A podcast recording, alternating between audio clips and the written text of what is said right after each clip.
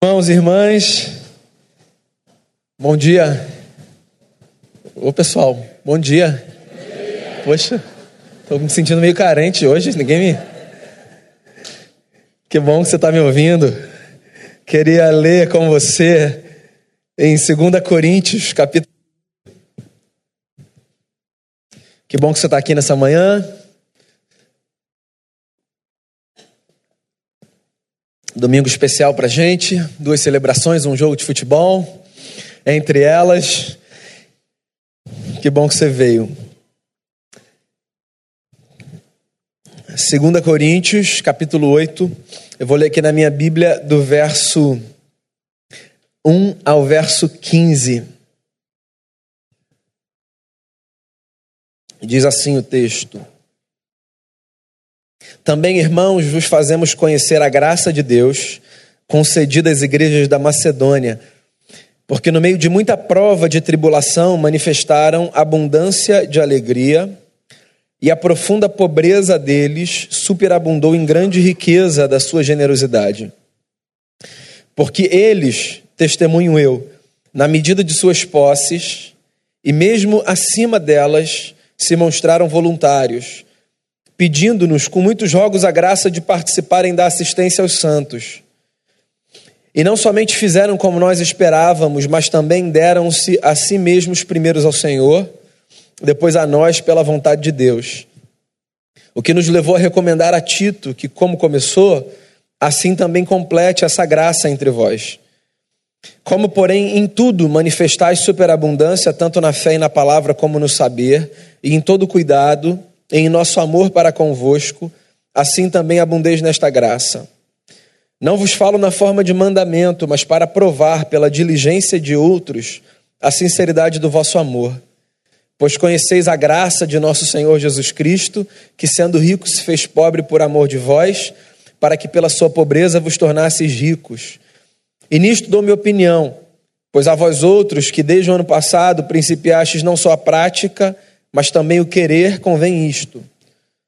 Completai agora a obra começada, para que, assim como revelastes prontidão no querer, assim a leveis a termo segundo as vossas posses. Porque se há boa vontade, será aceita, conforme o que o homem tem, e não segundo o que ele não tem. Porque não é para que os outros tenham alívio e vós sobrecarga, mas para que haja igualdade suprindo a vossa abundância no presente, a falta daqueles, de modo que a abundância daqueles venha a suprir a vossa falta, e assim haja igualdade, como está escrito: o que muito colheu não teve demais, e o que pouco não teve falta.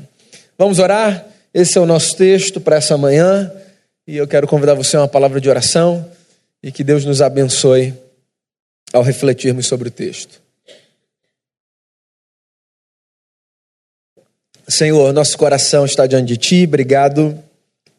Muito obrigado pelo privilégio de cantarmos, orarmos, orarmos com as crianças e apresentarmos cada uma delas a Ti. E agora pelo privilégio também de escutarmos a Tua palavra, que a nossa escuta seja atenta, como a de quem sabe que aos Teus pés, Jesus, tem muito a aprender. Então, que o Senhor nos ensine através do texto, através das reflexões que seja um tempo muito proveitoso de crescimento para a nossa comunidade de fé. Em nome e por amor de Jesus, com o perdão dos nossos pecados. Amém. Não existe, eu tenho segurança disso, tema mais difícil de se falar em igreja do que dinheiro. Né? Pelo menos por duas razões. Primeiro, porque o tema em si, dinheiro, é um tema complicado. Dinheiro separa casal, Dinheiro gera problema em família.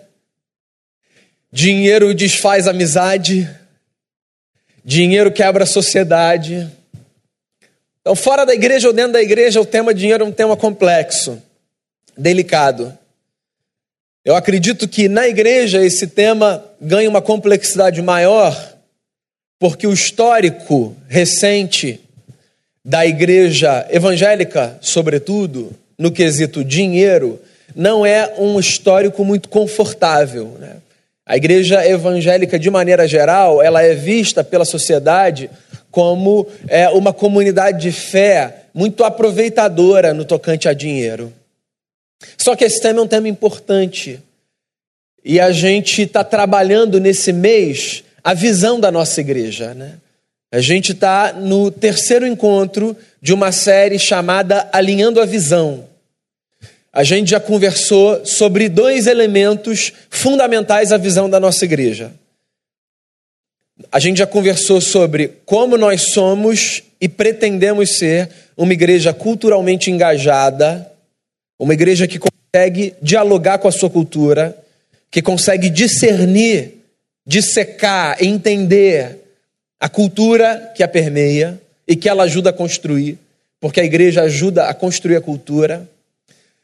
A gente conversou na semana passada sobre o desafio de sermos uma comunidade evangelisticamente engajada. Nós somos a comunidade das boas novas, comunidade do evangelho. Nós anunciamos boa notícia num mundo de fake news. E hoje eu quero conversar com você sobre mais um valor nosso, mais um elemento que é essencial à nossa visão, que é o seguinte pilar: nós acreditamos na necessidade de sermos uma igreja generosamente comprometida. Culturalmente contextualizada, evangelisticamente engajada e generosamente comprometida. E eu acredito que não exista texto mais apropriado para a gente falar sobre uma igreja generosa do que esse texto em especial dessa carta que Paulo escreve para a comunidade de Corinto. Talvez, por uma questão de lógica e de ordem, eu deva começar falando sobre o nosso grande problema com o dinheiro, porque eu acho que nós, de maneira geral, né, seres humanos, temos um problema com o dinheiro. E talvez seja simplismo da minha parte tentar dizer qual é o nosso grande problema com o dinheiro, porque nós somos muitos e nós temos problemas que não necessariamente são partilhados. Mesmo assim, eu tenho a impressão de que existe um problema no tocante ao dinheiro que nos é comum a muitos, enquanto humanidade. E eu acho que esse problema é um problema que passa pela ideia que a gente constrói de que o dinheiro tem uma capacidade de redimir a nossa vida. Então, o dinheiro é visto de maneira consciente ou inconsciente como um elemento redentor. Então, como o dinheiro é visto como um elemento redentor, a gente coloca muita esperança no dinheiro. A gente coloca muita fé no dinheiro. A gente coloca uma parcela muito grande do nosso coração do dinheiro e dos nossos desejos dos nossos afetos. E olha só, para você ficar tranquilo, longe de mim tentar construir alguma ideia aqui que te faça acreditar na não importância do dinheiro. Eu acho que o sujeito que tenta prevenir a ganância, dizendo o dinheiro não vale nada, é o sujeito que só comete o mesmo erro espelhado. A questão não é olhar para o dinheiro e falar isso aí não tem importância nenhuma. Vamos esquecer. O dinheiro é importante. É importante para a gente realizar muitos sonhos.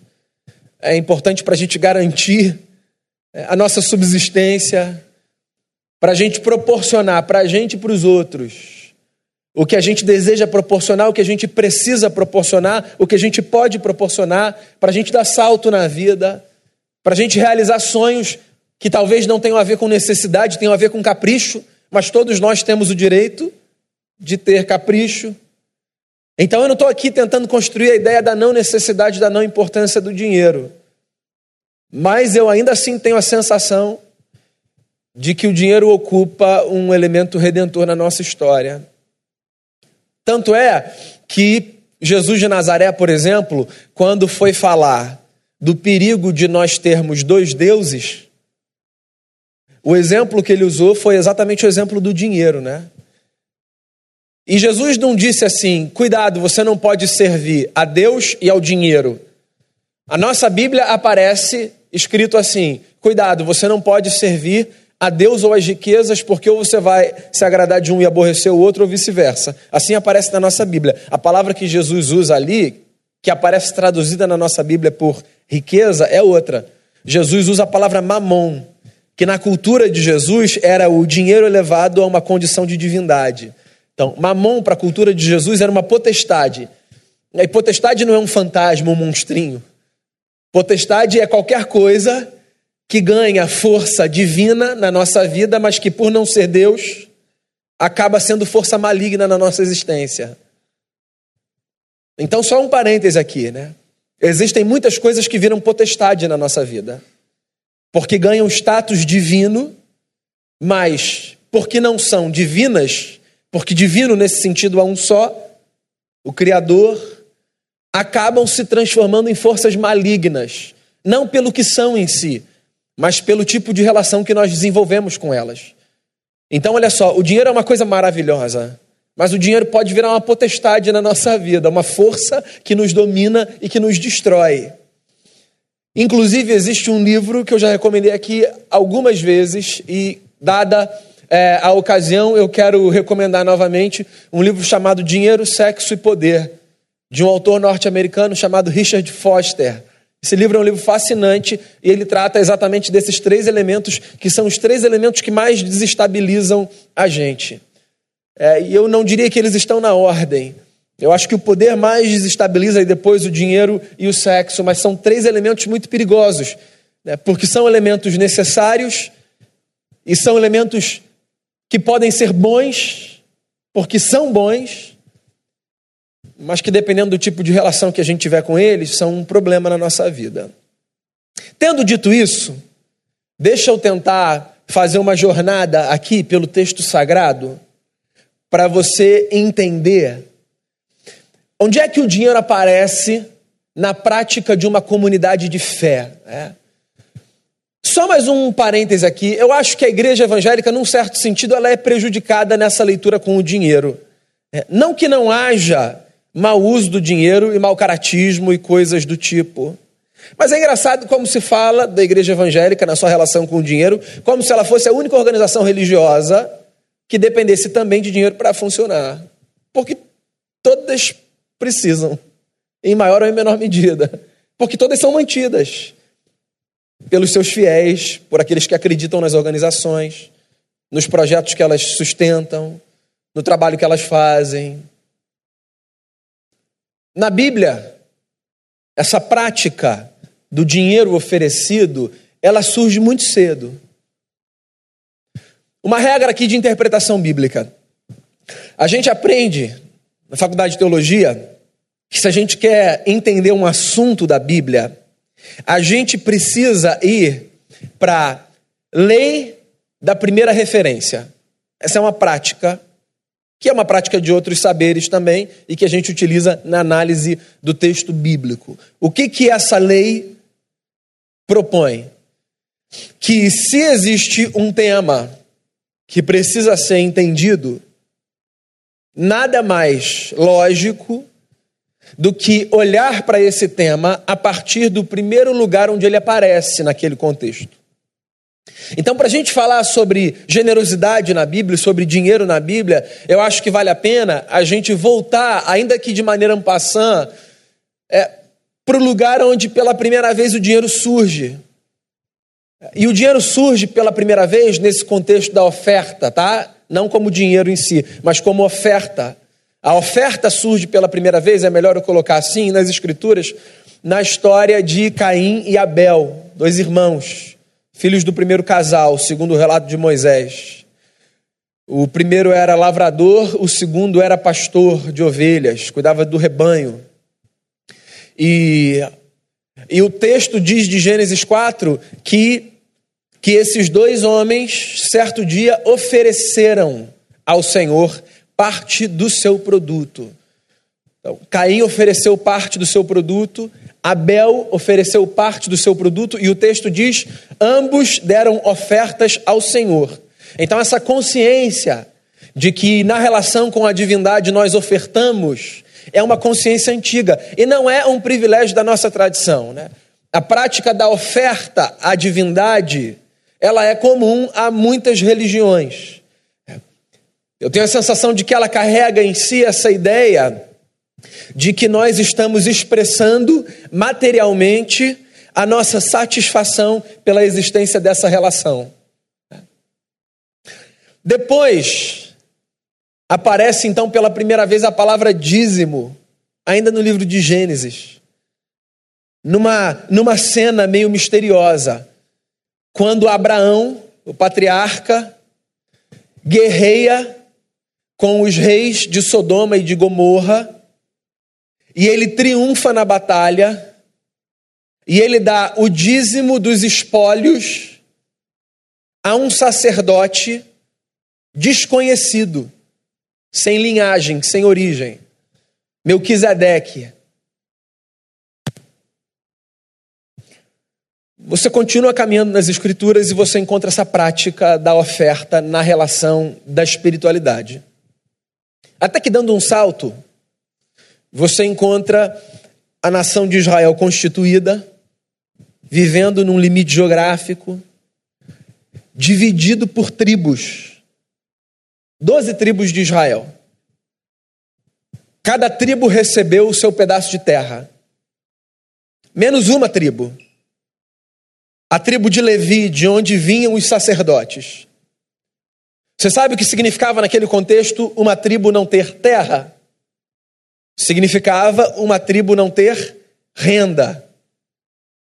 Porque numa sociedade como aquela, que trabalhava com agricultura, com o gado, não ter uma terra sua significava não ter um produto seu. E não ter nada com o qual você pudesse trocar com os outros que tinham produtos diferentes para sua própria subsistência.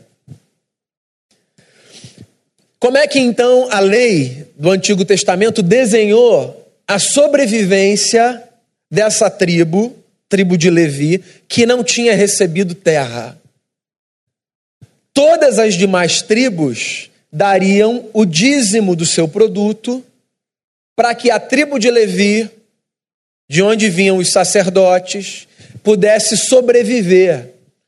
Então, já que essa gente não vivia numa terra que era sua, essa gente seria sustentada pela generosidade dos recursos das outras tribos. Eu queria que você entendesse o Antigo Testamento como um projeto pedagógico divino. No Antigo Testamento, Deus está ensinando um povo a ser gente à sua maneira.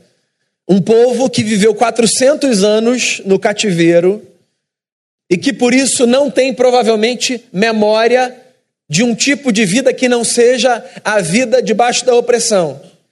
E Deus está tirando esse povo do cativeiro, e Deus está tirando o cativeiro de dentro desse povo, e ensinando esse povo a viver como gente. Se tem uma coisa, dentre muitas, que você não aprende no cativeiro, é a olhar para o outro seja lá quem for esse outro, com muita doçura. É antinatural no cativeiro. Porque se no cativeiro o que você recebe é opressão e violência, você acaba sendo treinado para, se possível, oprimir e, sempre que necessário, ser violento. Certo? Lei da sobrevivência. É por isso que nós precisamos, mais um parêntese aqui, nos esforçar para que no mundo mal nós sejamos gente que vai na contramão dessa cultura. Porque revidar a maldade com maldade é o nosso movimento natural, por uma questão de sobrevivência. Então, fazem alguma coisa comigo, eu vou fazer de volta. Me bateram, eu vou bater. Pisaram no meu pé, eu vou pisar. Lei de talião. E aí Deus está reeducando essa gente, inclusive no quesito generosidade. Como se estivesse numa escola dizendo ali: tá vendo o amiguinho? O amiguinho não trouxe lanche. Você tem um biscoito aí, tem 20 dentro desse pacote. Você pode dar dois para o amigo que não tem lanche? São coisas bobas, né? Pequenas. O lanche que a gente ensina a criança a dividir na escola. O brinquedo que a gente fala para a criança que ela precisa emprestar. Mas olha só, são essas coisas bobas e pequenas e simples que funcionam como a semente da generosidade tão escassa, tão rara e tão negligenciada num mundo como o nosso. Não negligencie, quer seja com as crianças, quer seja com os adolescentes, quer seja com os adultos, o valor dos pequenos gestos que nos ensinam a seguirmos na contramão do mundo e sermos generosos para com as pessoas. Porque essas coisas que surgem nessas cenas como uma semente, elas crescem e viram uma árvore que possibilita muitos e muitas respirarem num mundo de gente sufocada. O povo do Antigo Testamento tinha uma consciência por lei de que eles precisavam dar o dízimo. Lembra aquele texto que leva muito crente para terapia de Malaquias? Gafanhoto devorador. É uma espécie do Fred Krueger da gospel. Né? Cuidado com o gafanhoto devorador. O gafanhoto devorador vai destruir a plantação de vocês. Então, aquele texto do gafanhoto devorador, onde o profeta Malaquias diz assim: Vocês estão roubando de Deus é um texto que surge nesse contexto. Vocês estão roubando de Deus, não é Deus agora não tem mais dinheiro para pagar conta, porque Deus não tem conta para pagar. Vocês estão roubando de Deus, naquele contexto é, vocês estão roubando de uma gente que precisa da generosidade de vocês e vocês se comprometeram com essa gente.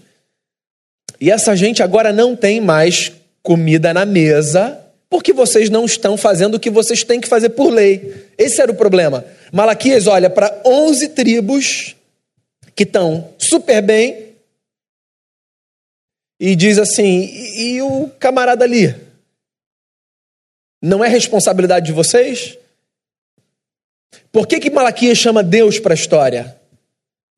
Porque a visão judaico-cristã de mundo nos ensina a ver Deus no próximo de tal forma que quando eu negligencio a minha responsabilidade para com o meu próximo, eu negligencio a minha responsabilidade para com Deus. Entende isso? Então, roubar de Deus não é porque Deus vai ficar sem dinheiro, é porque o próximo não tem pão na mesa e eu me comprometi com o meu próximo. Jesus ensinou a mesma coisa, mas para Jesus o discurso ficou mais fácil do que para Malaquias, porque Jesus não falou de dinheiro. E quando a gente fala de dinheiro, eu disse no começo, é sempre mais difícil, que dinheiro é sempre mais complicado. Mas Jesus deu outros exemplos. Jesus disse assim: vai chegar um dia em que o meu pai vai separar as ovelhas dos bodes e vai colocar as ovelhas à minha direita, os bodes à minha esquerda. E para as ovelhas vai dizer: venham para o reino que eu preparei para vocês. Vocês são meus. E aos bodes dirá: saiam daqui, eu não conheço vocês, vocês não têm parte do meu reino. E aí, Jesus, contando essa história, diz assim: e as pessoas vão me perguntar, mas por que, que eu estou desse lado, por que, que eu estou daquele? O que, que eu fiz para estar tá aqui? O que, que eu deixei de fazer para não poder desfrutar desse negócio? Daí Jesus disse: Então, quando eu tinha fome, você me deu comida, quando eu tinha sede, você me deu bebida, quando eu tive frio, você me deu casaco, quando eu estive enfermo, você me visitou. Quando Jesus contou essa história, ninguém entendeu do que ele estava falando. Quando é que o senhor teve fome e a gente te deu comida? Eu nem lembro de ter dado comida para o senhor. E o outro fez a mesma pergunta. Eu não sabia que o senhor estava com fome, eu não vi se fosse o senhor, eu dava. Claro que eu dava, não vou dar comida para Jesus. Quem não vai dar comida para Jesus? Eu dou meu prato para Jesus. Daí Jesus arremata dizendo: Tudo que vocês fazem para um dos meus pequeninos, vocês fazem para mim. E tudo que vocês deixam de fazer para um dos meus pequeninos, vocês deixam de fazer para mim. Porque a tradição judaico-cristã nos ensina a ver Deus não ao olharmos para o céu, mas ao contemplarmos a face do próximo. Então Deus está no rosto dos nossos irmãos e das nossas irmãs. Dos irmãos e irmãs que professam a nossa fé e são irmãos de fé, e dos irmãos e irmãs que não professam a nossa fé e são irmãos e irmãs de raça. Deus está na face de cada um de nós, de tal forma que qualquer coisa que eu deixo de fazer pelo meu próximo, eu deixo de fazer em alguma medida para Deus. Então você precisa entender o texto de Malaquias dentro desse contexto. Não é que Deus está com a conta no vermelho, é que tem gente com quem eu me comprometi que não tem comida na mesa.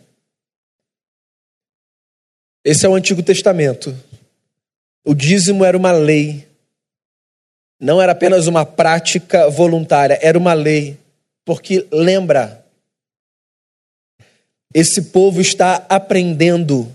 E tal qual uma criança, esse povo que está aprendendo a ser gente, aprende a partir de lei. Pode, não pode. Com criança é assim. Com adolescente a gente já vai mudando.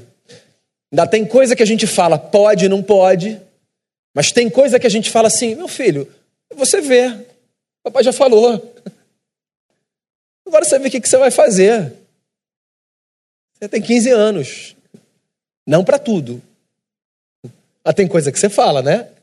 Porque você não vai tratar um adolescente como você tratava uma criança. Porque o adolescente já precisa ganhar alguma capacidade de discernir, de refletir, de pensar por si. Ele deixa de fazer porque a lei manda e ele começa a aprender a fazer porque faz sentido, porque ele deve ou porque ele não deve. Aí a gente chega no Novo Testamento. E o Novo Testamento continua a trabalhar com o tema do dinheiro. Jesus, por exemplo, fala, se não me falha a memória, duas vezes sobre o dízimo. Ele fala fazendo uma crítica aos fariseus, que davam o dízimo de tudo, mas não praticavam a justiça e a misericórdia, que é uma lógica curiosa que vige ainda na espiritualidade de muita gente. É o camarada que faz assim, ó, envelopezinho na mão, ó, senhor, tu tá vendo, né? Tem até câmera nessa igreja. Aqui, ó, pá. E aí a vida dele lá fora é passando por cima de todo mundo. Não tem justiça, não tem misericórdia, não tem graça. Como se a contribuição dele compensasse a falta de misericórdia na vida, entende?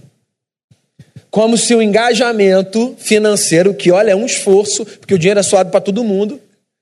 Então, assim, se eu estou dando dinheiro, é porque eu estou comprometido mesmo. A também não vem me pedir mais nada, Senhor. Não me pede para conversar com a minha mulher hoje de noite, que eu já dei o dízimo. Tem mais compromisso nenhum com o Senhor. Não me pede para brincar com os meus filhos mais cinco minutos. Porque já está lá. Na cabeça de muita gente funciona assim. Na cabeça dos fariseus funcionava assim. Eles davam dízimo de tudo, hortelã, de todo produto. Mas eles não eram misericordiosos, não eram justos. E aí é, é bacana porque Jesus não diz assim, ó, assim, deixem de ser generosos. Jesus não desqualifica o lugar do dízimo. Mas Jesus diz: isso não substitui o lugar da prática da misericórdia e da bondade nas relações. Do tipo, você não está pagando uma taxa que te anistiou de uma vida piedosa. Você está cumprindo um princípio bacana, mas a vida é mais do que pagar um boleto. A vida é muito mais do que pagar um boleto. Jesus reconhece o lugar da contribuição. Mas o Novo Testamento tem uma coisa, do ponto de vista do povo de Deus, que o Antigo Testamento não tinha. No Novo Testamento, você não tem mais o povo de Deus vivendo numa terra específica. Porque a Palestina já tinha sido invadida. Os romanos dominavam tudo. Aquela terra não era mais a terra dos judeus, era um pedacinho de terra onde parte dos judeus estava. Mas o povo de Deus estava espalhado por alguns lugares do império. Então, naquele momento, as leis civis de Israel já não vigoravam como 400 anos antes, na época de Malaquias, elas vigoravam. Porque se esse povo não tem uma terra que é sua e só sua, o controle civil sobre essa gente é, se perde. É por isso que no Novo Testamento você não encontra, por exemplo, a prática de algumas leis cerimoniais e civis que você encontra no Antigo Testamento. Você encontra a prática das leis morais, porque elas permanecem em vigência. Mas as leis cerimoniais Um povo que tem o seu templo destruído, depois reconstruído e depois destruído novamente mais para frente. Essas leis e as leis civis, elas começam a se perder. Mas os princípios eles são mantidos. Porque se tem uma coisa que você já me ouviu falar 497 vezes aqui na igreja, é que a nossa relação com a Bíblia não é uma relação do tipo, aqui está um livrinho cheio de regras para eu seguir. A nossa relação com a Bíblia é uma relação do tipo: aqui está uma biblioteca cheia de princípios que norteiam a minha vida. E a gente percebe isso no Novo Testamento. O povo de Deus no Novo Testamento guarda princípios que, mesmo não existindo mais em forma de lei, fazem sentido para essa gente que reaprendeu a viver. E aí a gente chega nesse texto. Paulo escreve uma carta para a igreja de Corinto, que era uma igreja com grana, e ele faz um pedido para essa igreja. Ele diz assim: Eu quero contar com a generosidade de vocês para o sustento das igrejas pobres da Judéia. As igrejas da Judéia são igrejas sem recurso. Vocês aí em Corinto são mais privilegiados. E eu quero chamar vocês de Corinto para participarem do sustento das comunidades da Judéia. E eu quero inclusive dar um exemplo para vocês dessa prática. Eu acabei de receber um WhatsApp, diria Paulo no século 21, da turma da Macedônia, aquela turma pobre, que disse assim para mim: Paulo, nós queremos participar. E antes que você diga que a gente não precisa porque a gente é pobre, a gente quer. Deixa a gente participar, porque participar é um privilégio. É isso que está acontecendo aqui. Paulo olhando para uma igreja dizendo assim: vamos somar força. Inclusive, tem uma igreja que tem somado força de maneira assustadora. É o que ele diz aqui. Ele fala assim: ó. Irmãos, eu quero que vocês conheçam a graça de Deus concedida às igrejas da Macedônia. Porque no meio de muita prova de tribulação, manifestaram abundância de alegria, e a profunda pobreza deles superabundou em grande riqueza da sua generosidade. Porque eles, na medida de suas posses, e mesmo acima delas, se mostraram voluntários, pedindo-nos com muitas súplicas a graça de participarem da assistência dos santos. E não somente fizeram como nós esperávamos, mas também deram-se a si mesmos primeiros ao Senhor e depois a nós, pela vontade de Deus, o que nos levou a recomendar a Tito que, como começou, assim também complete esta graça entre vós. Isso aqui é um manifesto da generosidade. Se você quer ensinar as pessoas a serem generosas a partir da Bíblia, esquece o terror do gafanhoto e venha para o amor da generosidade. Para de colocar culpa e terror nas pessoas e mostre para as pessoas que ser generoso é uma bênção, é um privilégio. Os camaradas estão dizendo, Paulo, a gente quer participar. A gente quer participar porque a gente considera isso um privilégio. Eu acho subversiva a maneira como Paulo começa o texto. Também, irmãos, vos fazemos conhecer a graça de Deus concedida às igrejas da Macedônia. Ponto e vírgula. Você sabe qual é a expectativa evangélica desse texto? Vou dizer a você. Vou fazer uma versão herege aqui, tá? Já estou avisando.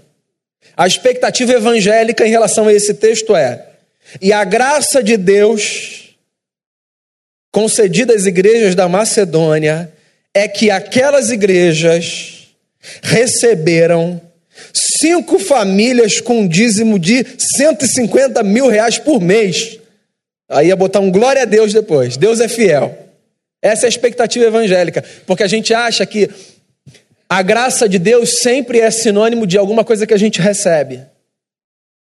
A mentalidade evangélica é uma mentalidade distorcida, adoecida, porque a gente só vê como graça o que chega, a gente nunca vê como graça o que sai. Então, para a gente, bênção de Deus é dinheiro chegando na nossa conta. Para a gente, bênção de Deus é cura da nossa enfermidade. Para a gente, bênção de Deus é a solução para o nosso problema. E não que isso não seja bênção de Deus, mas isso não é tudo que bênção de Deus significa. Paulo fala assim: essa igreja recebeu uma graça. E qual foi a graça dessa igreja? Essa igreja recebeu a graça de descobrir que dar é um grande privilégio. Participar, partilhar, repartir, dividir é uma dádiva dos céus. E não era uma igreja com grana, classe média alta. Essa gente era gente cheia de tribulação. E essa gente cheia de tribulação não perdeu a generosidade. Quando eu não perco a generosidade no meio da tribulação, eu preservo o meu coração de transformar o dinheiro em potestade na minha vida. Então, quando, mesmo no meio da luta, eu continuo generoso, dentro das minhas possibilidades, é claro, o que eu estou fazendo é protegendo o meu coração de acender uma vela para mamão e de transformar o cartão que eu carrego na carteira na divindade a quem eu faço as orações mais subjetivas e escondidas na minha mente. Porque eu posso todos os dias me ajoelhar diante da cruz, tentando esconder aqui atrás do meu pé a vela que eu acendi para Mamon, colocando sobre ele a expectativa de redimir a minha história. Você acha que foi sem motivo? Que os evangelistas registraram a história do menino que pegou o pão que ele tinha e o peixe que ele tinha e deu a Jesus para alimentar as multidões? Não foi sem motivo, não. É a Bíblia ensinando a gente que partilhar é uma bênção, que Deus multiplica aquilo que a gente divide e que o reino de Deus se faz com generosidade. Generosidade. Não com terror nem com culpa, com generosidade. Eles estão no meio de luta, mas eles são generosos. Eles contribuem com alegria e com espontaneidade. Outro dia eu fui falar num lugar sobre um tema específico, tinha absolutamente nada a ver com dinheiro, e aí depois abriu para perguntas e respostas. E aí uma pessoa pediu a palavra e disse assim: Eu tenho uma pergunta. É verdade que você não acredita em dízimo? Mas a gente está conversando sobre, sei lá, teologia na América Latina. Mas tudo bem. O microfone estava na minha mão, meus pais me ensinaram a ser educado. Não é que eu não acredito em dízimo. É claro que eu acredito no dízimo. Como uma prática que se estabelece não a partir de uma lei, mas de um princípio princípio. Você sabe por quê? Quando o dízimo na minha cabeça é resultado de lei, eu tenho muito mais chance de não dar o que quer que eu dê, onde quer que eu dê, a quem eu dê, com alegria e com espontaneidade. Quando a minha relação com o dízimo com a oferta, com a contribuição, você usa a palavra que você quiser usar. Ela se estabelece a partir da mentalidade da lei, isso é o que eu tenho que fazer. Eu tenho muito mais chance de tratar essa prática como a conta da net. E não é a conta da net. É uma coisa completamente diferente. É o exercício da generosidade. E essa gente está contribuindo com alegria, essa gente está contribuindo com espontaneidade, essa gente vai além da medida das suas posses. Ou seja, Essa gente não é gente que pergunta, pastor, do líquido ou do bruto? Esquece isso, amigo. Esquece essa pergunta. Esquece esse negócio. Porque parece que o que você está perguntando é: para eu ficar legal com Deus, aqui tá bom? Ou tem que vir para cá? Não tem a ver com isso, com para você ficar legal com Deus. Tem a ver com o entendimento de que existe uma prática que nos faz crescer. Uma prática que nos torna homens e mulheres mais parecidos com Jesus de Nazaré. E você sabe o que é mais bonito? Nas igrejas da Macedônia, além de tudo isso, que eles estavam passando por luta, mas que eles continuaram a contribuir, que eles é, foram é, superabundantes, deram além das suas posses, que eles deram com alegria e com espontaneidade.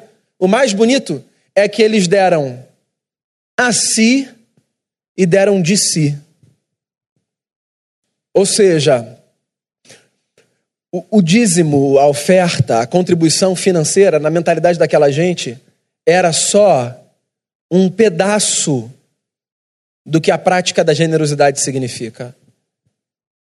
Até porque, para muita gente, dar dinheiro é mais fácil do que dar tempo, e não é por causa de agenda cheia. É por causa daquele mote, né? Amo as pessoas, mas eu prefiro meu cachorro. tipo, eu não quero me envolver com gente. Toma aqui, ó. É muito mais. É muito mais do que dar o seu recurso, onde quer que seja. É entender que generosidade significa partilhar os seus talentos. Significa dar parte do seu tempo para causas que não são suas. Ontem a gente teve jantar dos namorados, né? Eu cheguei às oito, no horário do jantar. Mas teve gente que passou o dia arrumando. Para uma celebração como essa aqui acontecer, quantas pessoas chegam mais cedo do que eu aqui? E não é gente que está trabalhando e recebendo grana, não. É gente que olha e fala assim: vou dar parte do meu tempo para isso daí. O domingo era o dia que eu tinha para acordar mais tarde. Mas eu vou dar parte do meu tempo para abençoar outras pessoas. Eu vou chegar lá mais cedo para limpar aquele banheiro. Vou preparar aquele café. Eu vou abrir o berçário e vou esperar os pais. Generosidade não tem a ver apenas com dar o seu dinheiro. Tem a ver com entender que o seu tempo também deve ser partilhado por uma agenda maior do que a sua. E que o talento que Deus te deu deve servir para abençoar mais gente do que apenas você. E de que os seus sonhos também são sonhos que podem abençoar um sem número de gente. Sabe como é que Paulo arremata? O que para mim é o pedaço mais bonito do texto. Verso 8: Eu não falo a vocês na forma de mandamento. Eu faço para provar pela diligência de outros a sinceridade do vosso amor. Isso aqui é para arrancar o cabelo de qualquer um. Paulo, Paulo, se não botar do jeito de lei, o nego não vai dar. Se não falar que é tributo, Paulo, ninguém vai chegar junto. Porque tem projeto pedagógico que é assim. Ou eu chamo o terror, ou eu tenho medo de que não vai funcionar. A gente não precisa chamar terror. A gente só precisa ajudar um ao outro a crescer. E a gente só cresce quando a gente faz o que a gente faz a partir do amor. A gente só cresce quando a gente faz o que faz a partir da consciência de que existem coisas que são nobres pelo que são e não pelo que provocam. Porque assim, se você está me ouvindo, está pensando, ah, esse negócio é maneiro mesmo, inclusive eu me lembro lá, eu vou esquecer o gafanhoto devorador, mas eu vou ficar com a ideia das janelas dos céus que vão ficar abertas. Você também não entendeu o negócio.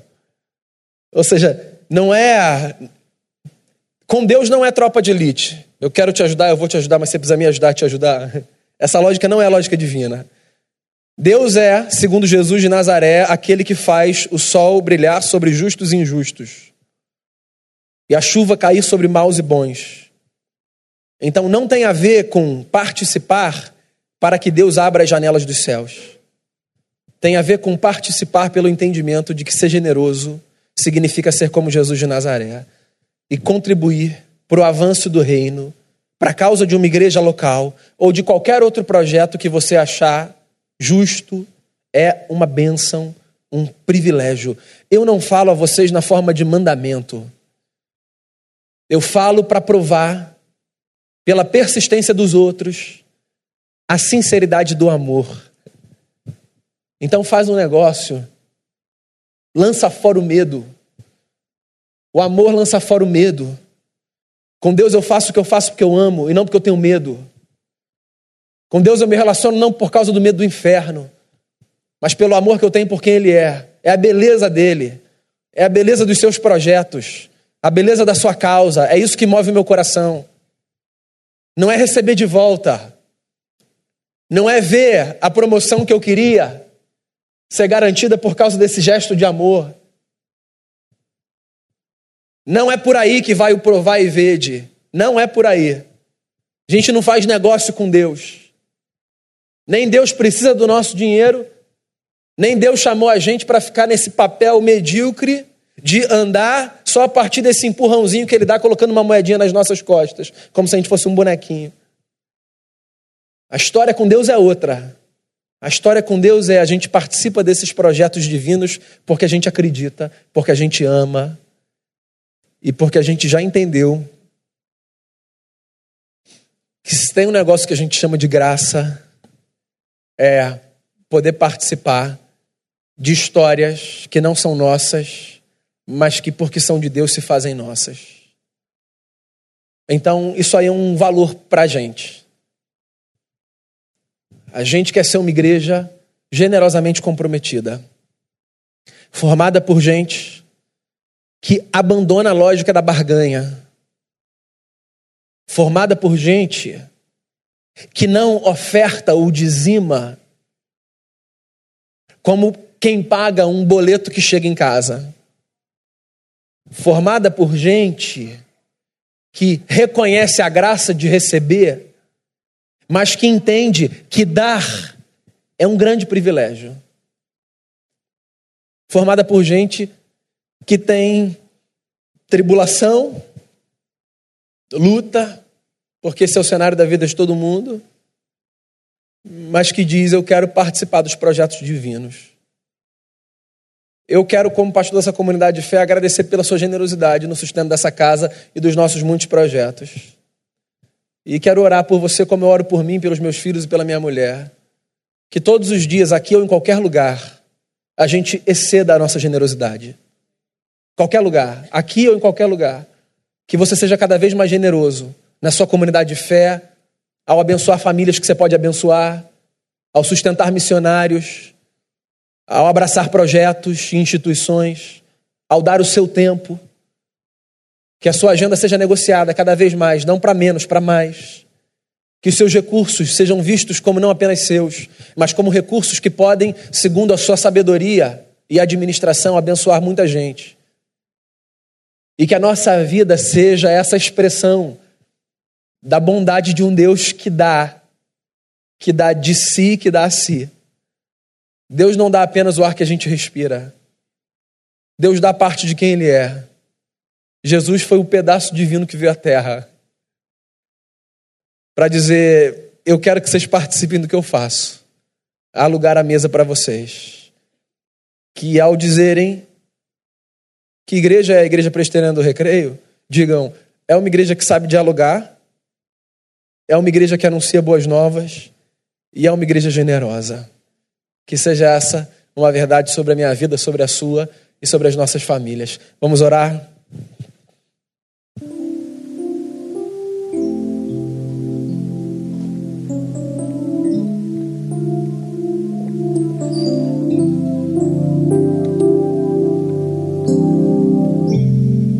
Senhor, é muito bom a gente experimentar a generosidade do Senhor na nossa vida.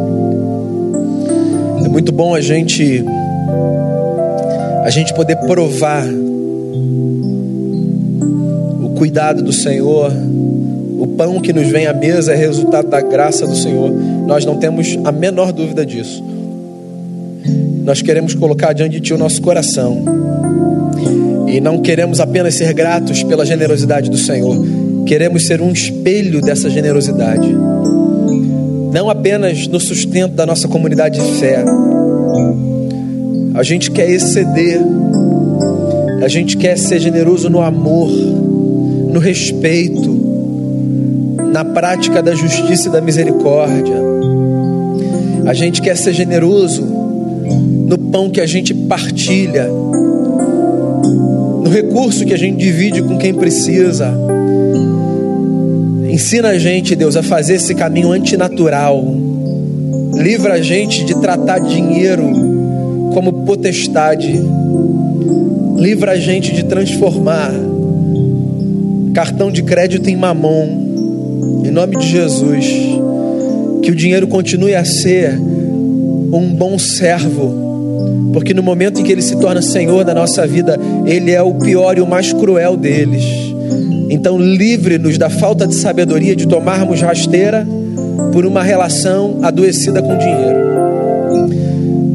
Faça de nós pessoas generosas como Jesus de Nazaré foi, como o Senhor é e que a gente seja conhecido não apenas individualmente, mas como comunidade de fé, que a gente seja conhecido como uma igreja generosa em tudo, não apenas no recurso que dá, mas na maneira de viver.